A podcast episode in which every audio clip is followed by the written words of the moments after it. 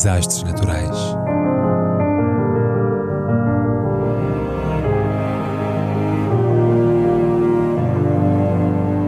Por António Araújo.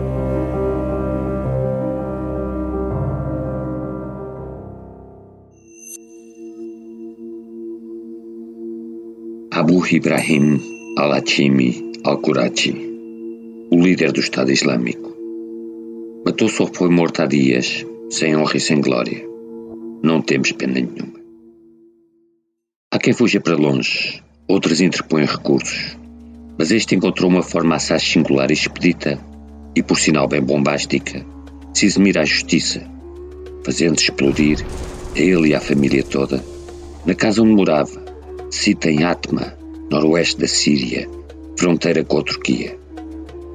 O gesto foi coerente com o seu nome de guerra, o Destruidor, mas pôs o chalé em pantanas, com arraso do terceiro piso, e, além da besta, vitimou seis crianças e quatro mulheres, as únicas que merecem pena. Na refrega subsequente com as forças dos Estados Unidos, pereceria também um dos seus birros, saldando-se o breve recontro por 13 vidas perdidas, todas do lado mau. Por menor delicioso, as tropas americanas conseguiram resgatar incólume a pacata família que habitava no resto chão da vivenda, composta por 10 elementos, entre os quais várias crianças, e que desconhecia por completo as atividades sinistras do vizinho do segundo.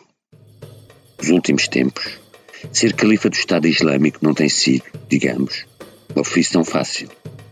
Em outubro de 2019, estando na iminência de ser capturado pela Força Delta, o antecessor deste, Abu Bakr al-Baghdadi, autor das maiores atrocidades, degolações, lapidações, mortes na fogueira, um violador encartado com um harém de várias servas sexuais, entre as quais a infortunada Kayla Muller, uma ativista humanitária americana que acabou morta, optou e bem por detonar o colete explosivo que envergava, matando-se a si próprio e a dois filhos menores.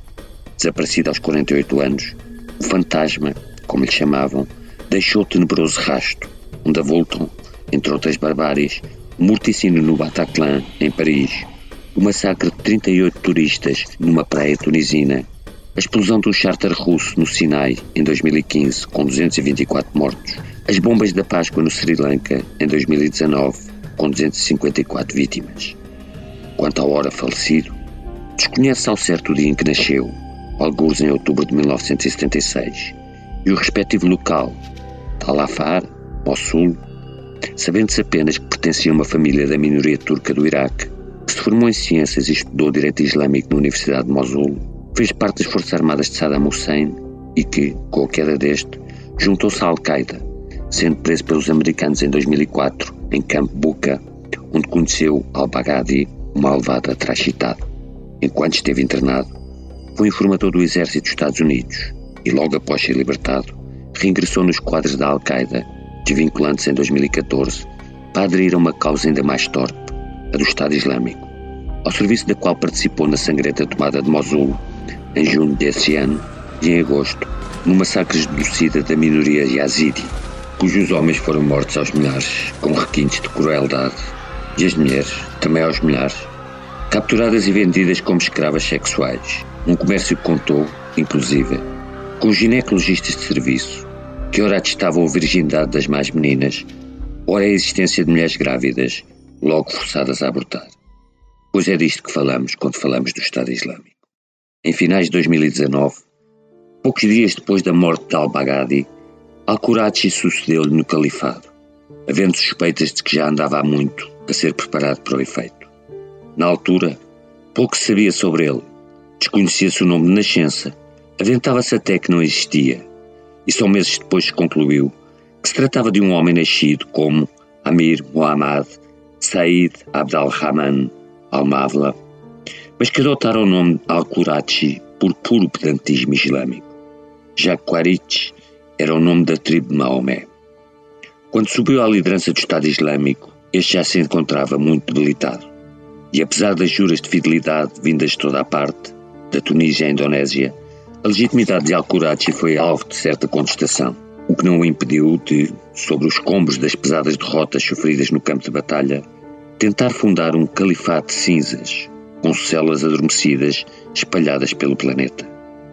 Em janeiro de 2020, houve sinais de algum ressurgimento do Estado Islâmico no Iraque e na Síria.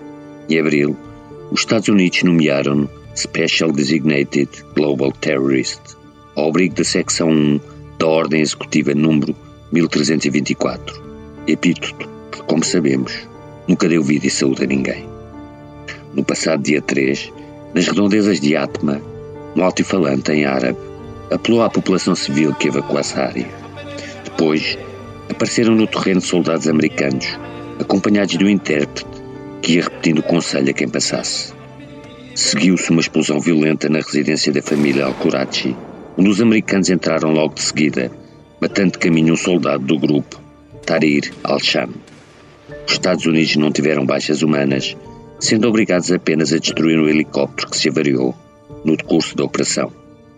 E os militares da Força Delta, a unidade responsável por tudo isto, regressaram a casa no próprio dia. Resta-nos agradecer-lhes.